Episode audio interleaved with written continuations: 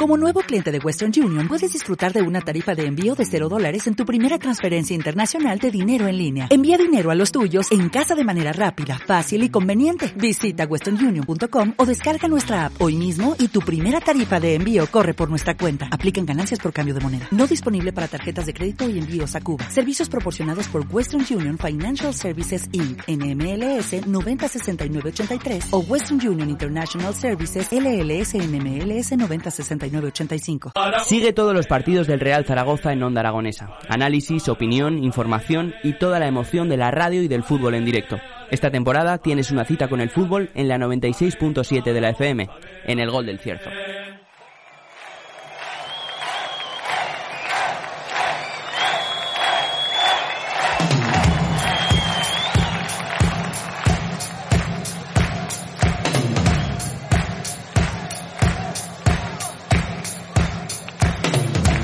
10 y 22 minutos de la mañana y comenzamos las mañanas de Onda Aragonesa. Y para comenzar, hay que saber lo que tenemos encima, debajo y dónde vivimos. Así que hoy los micrófonos de Onda Aragonesa recibimos a Sergio García Gómez, gestor de visitas y actividades culturales de la Iglesia San Pablo. Buenos días, Sergio, ¿qué tal? Hola, buenos días. Buenos bueno, te comentaba antes de empezar que hace falta gente como tú, porque hay gente como yo que en la ciudad no sabemos lo que tenemos.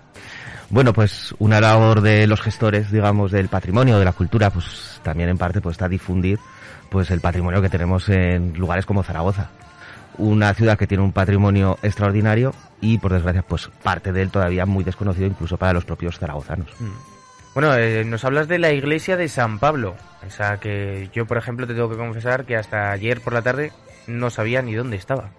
Suele pasar a veces, sobre todo la gente más joven, eh, pues desconoce quizá un poco más pues lugares emblemáticos de la ciudad como es la misma iglesia de San Pablo. La gente quizá más mayor sí que pues bueno tiene enraizada pues la tradición de la iglesia de San Pablo, por las tradiciones populares que tenemos, por ejemplo, la celebración de San Antón dentro de unos días, el patrón de los animales, hace allí la bendición, por ejemplo, o mm, unas semanas después la fiesta de San Blas, por ejemplo, o también la misma Semana Santa que también pues está muy enraizada pues en la iglesia de San Pablo. Cuéntanos sobre la iglesia y un poquito de historia sobre ella.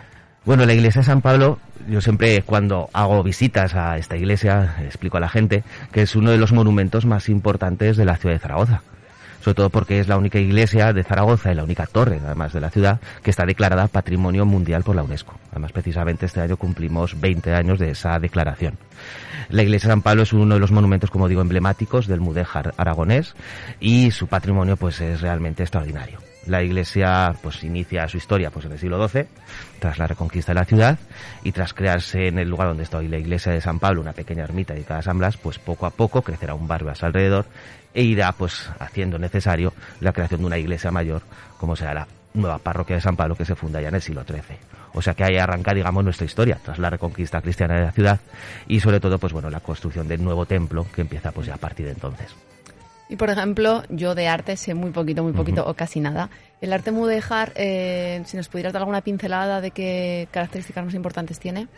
Sí, el arte, el arte mudéjar es un arte muy peculiar que tenemos en España, podemos decir en exclusiva, en la península ibérica en exclusiva, y es fruto, podemos decir, pues de esa curiosa convivencia que hubo en España durante la Edad Media y un poco más tiempo entre diferentes culturas, entre la población musulmana y la población cristiana.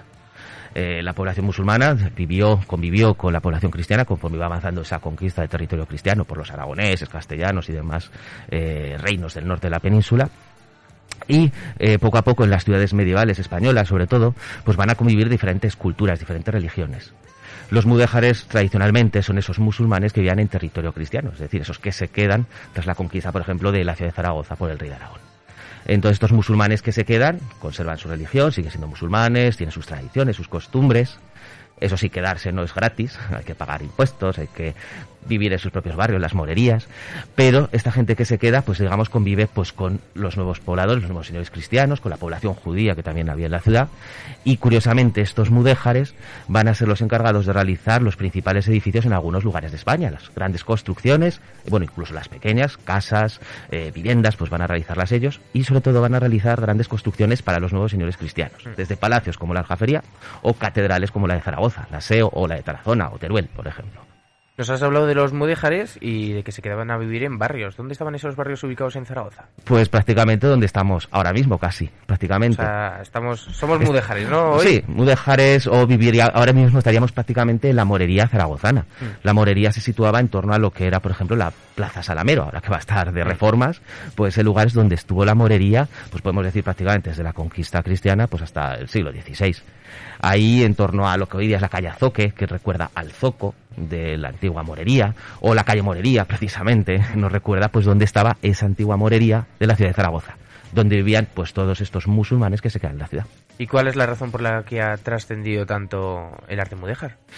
Eh, pues el arte mudéjar al final, pues lo que va a suponer de alguna forma es una fusión de elementos tanto del arte islámico como del arte cristiano. Es un arte que mezcla, que une, pero no solo a nivel superficial, es decir, eh, el arte mudéjar pues une pues el arte cristiano, el románico, el gótico, los grandes artes que conocemos en toda Europa y lo une pues a elementos propios del arte musulmán, como es unos materiales muy característicos, una concepción de los espacios también distintas, el juego de diferentes elementos, incluida por ejemplo la luz, tal como entra en los diferentes edificios mudéjar, está tamizada a través de celosías, elementos propios de ese arte islámico.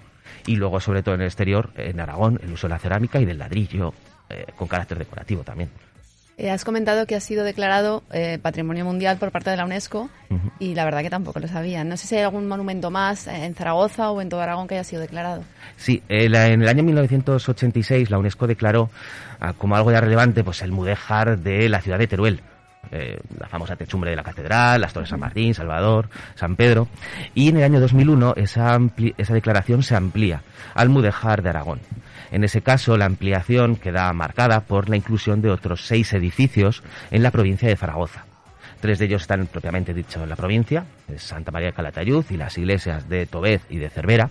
Y luego en la ciudad de Zaragoza se nombran tres edificios, tres lugares, como ejemplares o paradigmáticos. Son la Seo de Salvador, la catedral, el Palacio de la Aljafería, sus espacios mudéjares, y la iglesia y torre de San Pablo. Eso sí, en Aragón tenemos pues una- unos 150 monumentos considerados mudéjares y muchos de ellos de un- unas características excepcionales como puede ser, por ejemplo, por citar uno, la Catedral de Tarazona, por ejemplo. Te lo iba a comentar, te lo iba a preguntar ahora si era ese tipo de, de arte, porque soy de la zona del Moncayo y me ha venido a la cabeza por el estilo de, ¿no? Lo que se parece unas catedrales a otras, pero me ha respondido directamente. Sí, de alguna forma la Catedral de Tarazona en parte también, pues bueno, está influenciada por algunos de esos edificios. Por ejemplo, el Cimborrio, que es la cúpula que hay, digamos, sobre eh, el altar mayor de la Catedral de Tarazona, pues también está emparentado con el de Zaragoza o el de Teruel. Es decir, hay una, en Aragón tenemos el mudéjar, de alguna forma, presenta unas características propias en casi todo el territorio. Y de ahí que sea tan importante y que aunque mudéjar hay en muchas partes de la península, eh, el aragonés, digamos, que tiene una relevancia y una unicidad que no hay en otros lugares. De ahí que sea tan importante y de ahí que la UNESCO lo declarara Patrimonio Mundial. Oye, y háblanos de la iglesia de San Pablo. ¿Qué haces de guía ahí?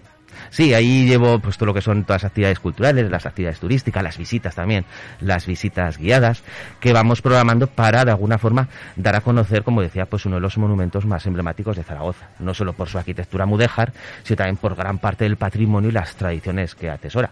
Por ejemplo, aparte de la arquitectura mudéjar, pues tenemos un fantástico retablo realizado por Damián Formen, el mismo escultor que hizo el del Pilar o el de la Catedral de Huesca. Y luego, aparte, también tenemos un fantástico órgano gótico del siglo XV, del cual, de los cuales conservamos muy pocos ejemplos en toda Europa. Y además es un órgano que sigue funcionando. Ayer, precisamente, por ejemplo, tuvimos un, un concierto. Y además, pues bueno, vamos intentando que la gente, poco a poco, eh, se acceda, eh, acceda, entre mucho más a lo que es el, el barrio y venga a visitar y descubrir, como digo, uno de los em- monumentos emblemáticos de, de la ciudad. Bueno, estás hablando de que organizáis conciertos en la propia iglesia y actividades culturales. Esas actividades culturales, eh, ¿qué tipo de eh, actividades son? Pues acogemos un poco de todo tipo de actividades, sobre todo, por ejemplo, ahora recientemente hemos tenido unas jornadas dedicadas precisamente al mudéjar, con motivo del 20 aniversario de la declaración del eh, mudéjar como patrimonio mundial, que se produjo en el año 2001, pues desde la Iglesia de San Pablo pues organizamos, por ejemplo, unas jornadas divulgativas, sobre todo, para dar a conocer al público pues algunos aspectos de este arte mudéjar, porque el arte mudéjar, a fin de cuentas, no es solo arquitectura o edificios, también hay pues libros, hay música, eh, también hablamos de restauraciones, la cerámica, todas esas cuestiones, pues las abordamos, por ejemplo, en esas jornadas. Estamos hablando de turismo, ¿no? de, de atraer visitantes, pero no sé si atraemos sobre todo visitantes de la zona de Zaragoza, vecinos, de Aragón, de España o incluso recibimos también extranjeros que van enfocados a ese tipo de turismo. Pues San Pablo recibe un poco de todo. Eh, actualmente, sobre todo, por un lado, sobre todo público zaragozano en los dos últimos años, por motivos más que, más que obvios. Eh, público zaragozano que quiere redescubrir su ciudad y muchos, como bien decíamos, pues mucha gente que no conoce muchos de los lugares de Zaragoza, bien por cercanía sobre todo, es decir, bueno, ya iré. Siempre decimos que, que nosotros vemos la oficina de turismo y decimos, no, no, eso es para los turistas, ¿no? Claro. Y los, en los dos últimos años, pues bueno, la gente de Zaragoza ha querido conocer más su ciudad y verlo cercano y la verdad Mm. que se ha sorprendido mucho. Luego la gente que viene del resto de Aragón, ciudades cercanas, Huesca, Teruel, pues bueno, también cuando vienen a Zaragoza se acercan a conocernos y también de otros lugares de España. Y sobre todo el público extranjero, digamos, los visitantes extranjeros, vienen llamados sobre todo por ese concepto UNESCO. Porque la UNESCO, claro, eh, el patrimonio mundial es una, podemos decir, una categoría excepcional dentro del patrimonio y la una cultura. Michelin, vamos a decir así, de un restaurante y pues vas a ir ahí a cenar. Realmente, realmente una declaración de UNESCO supone casi prácticamente, diría yo, y creo que no exagero, unas tres estrellas Michelin. Es decir, es patrimonio mundial desde las murallas, la gran muralla china de la gran muralla china o por ejemplo las pirámides de Egipto. Y San Pablo, por ejemplo, la SEO, el patrimonio mudéjar, está a nivel con esta declaración. Bueno, tengo que decir que mm, me ha hecho mucha gracia el ver que tenéis página web, una iglesia con página web. Sí, una Esto- página web y actualizada. que no es Esto. ¿cuándo se ha visto? Esto, el 3.0 de las iglesias. Bueno, pues tenemos que, a fin de cuentas, también hay que actualizarse y acceder, pues eso, a la forma de acceder más fácil hoy día a la información o la que a la que nos dirigimos todos suele ser, pues directamente internet, buscar San Pablo, por ejemplo, y ahí, pues nuestra página web, como no, pues muy actualizada, eh, como se puede ver, sobre todo porque todos los meses vamos incorporando todas esas novedades, actividades litúrgicas, todas las cosas, visitas eh, guiadas, todo lo que vamos haciendo, conciertos que vamos teniendo a lo largo del año, lo reflejamos ahí y así la gente a nada que busque pues en cualquier buscador San. Pablo Zaragoza le va a salir toda esa información. Es fundamental intentar llegar pues a visitantes, zaragozanos, gente que pues bueno quiera conocer pues este sitio o ha oído, ay pues hay un concierto, pues ya sabe que nuestra página web o nuestras redes sociales que también tenemos, estamos en Facebook, Instagram, Me imagino que esta página web servirá para apuntarse a esas actividades, ya que ah, últimamente con esto, con la situación actual, no podemos ir y llegar de, de primeras. Bueno, ahora sí vamos recuperando otra vez la vuelta a la presencialidad para reservar, pero también pues eso nos pueden escribir correos electrónicos o pueden reservar a través de la de la web. Eh, tienen diferentes vías para poder reservar pues, sus visitas o Mm. actividades culturales, tanto las siempre reflejadas, dependiendo de la actividad que sea, pues unas formas u otras. Y poco a poco, a poco pues vamos recuperando esa presencialidad que bueno hemos perdido en estos a casi dos años. Me estoy dando cuenta, reflexión añadida a lo que decía antes Jimmy, que solemos además pensar que no, pensar no, no valoramos lo que tenemos cerca, ¿no? Fíjate, ahí tenemos un patrimonio mundial y lo que comentabas, ¿no? Las pirámides, la gran muralla china. Y yo creo que habría que dar más visibilidad, sobre todo a los, a los jóvenes, porque no tenemos eh, mucho conocimiento de lo, de lo que hay por aquí. La verdad es que... Y me siento, o sea, te digo, soy, tengo menos conciencia de lo que pensaba todavía. Es que Zaragoza está por descubrirse, ¿eh? Aún. O sea, Claro. la gente que trabaja en Zaragoza Turismo yo creo que no hace falta que se lo... No, no tiene mucho que descubrir, pero alguna cosilla seguro que, que se dejan. Pero es que nosotros, a pie, que bueno, pues bajamos a la Plaza del Pilar a comprar tal. Pero que igual estás pasando por al lado con el tranvía casi a una calle de patrimonio UNESCO. Y no solemos mirar los edificios tampoco, vamos, me, me incluye. Vas a lo que vas. eh, normalmente ahora ya miramos todo el rato el móvil eh, y patrimonios de la UNESCO los vemos desde el móvil, ¿sabes? Pero teniéndolo al lado y pudiéndote bajar a, a tomar un café o a ver un concierto, que es que mm, esto de las actividades culturales y ya que si tienen página web y puedes ver toda la programación, además tienes eh, apartados de conciertos y eventos y también para no, digamos, solapar habéis puesto también horarios de culto y para que la gente tanto pueda ir a rezar como para que pueda ir a ver un concierto. Claro, es, hay que dar la información lo más clara posible. Siempre hay problemas ¿no? a veces para contar esta información, pero intentamos que la gente pues eso tenga una información clara, es decir, que sepa cuándo puede venir, la iglesia sigue abierta para cultos, sigue abierta, está abierta para visitas y que la gente quiera conocer este patrimonio y luego también como hemos ido comentando, pues eso, actividades culturales que vamos teniendo a lo largo del tiempo. Y como bien decías, pues eso, cada vez, pues eso, quizá eso nos pasa a todos, incluso a los que nos dedicamos al turismo, al patrimonio, a la cultura, que sí, en nuestra ciudad pues quizá no nos fijamos a veces tanto y nos fijamos más en lo que ocurre en otros lugares. Ah, pues mira lo que hacen en tal sitio, tal otro. Pero luego Zaragoza tiene una eh, agenda cultural muy interesante y luego aparte tiene un patrimonio eh, con exposiciones, con monumentos, museos que tienen unos contenidos excepcionales y que eh, a los zaragozanos a veces nos cuesta acceder, es algo que siempre dejamos para otro día y que quizá, pues bueno, cuando tengamos un ratito libre, pues conviene verlos y sobre todo porque lo que se ve, se visita, se conoce, se valora y sobre todo se aprecia y se pone en valor.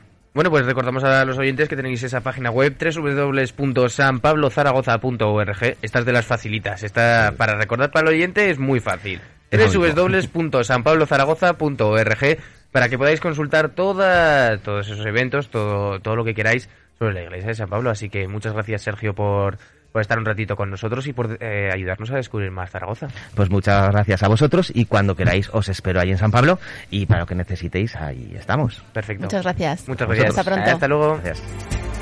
que presume de ser español, donde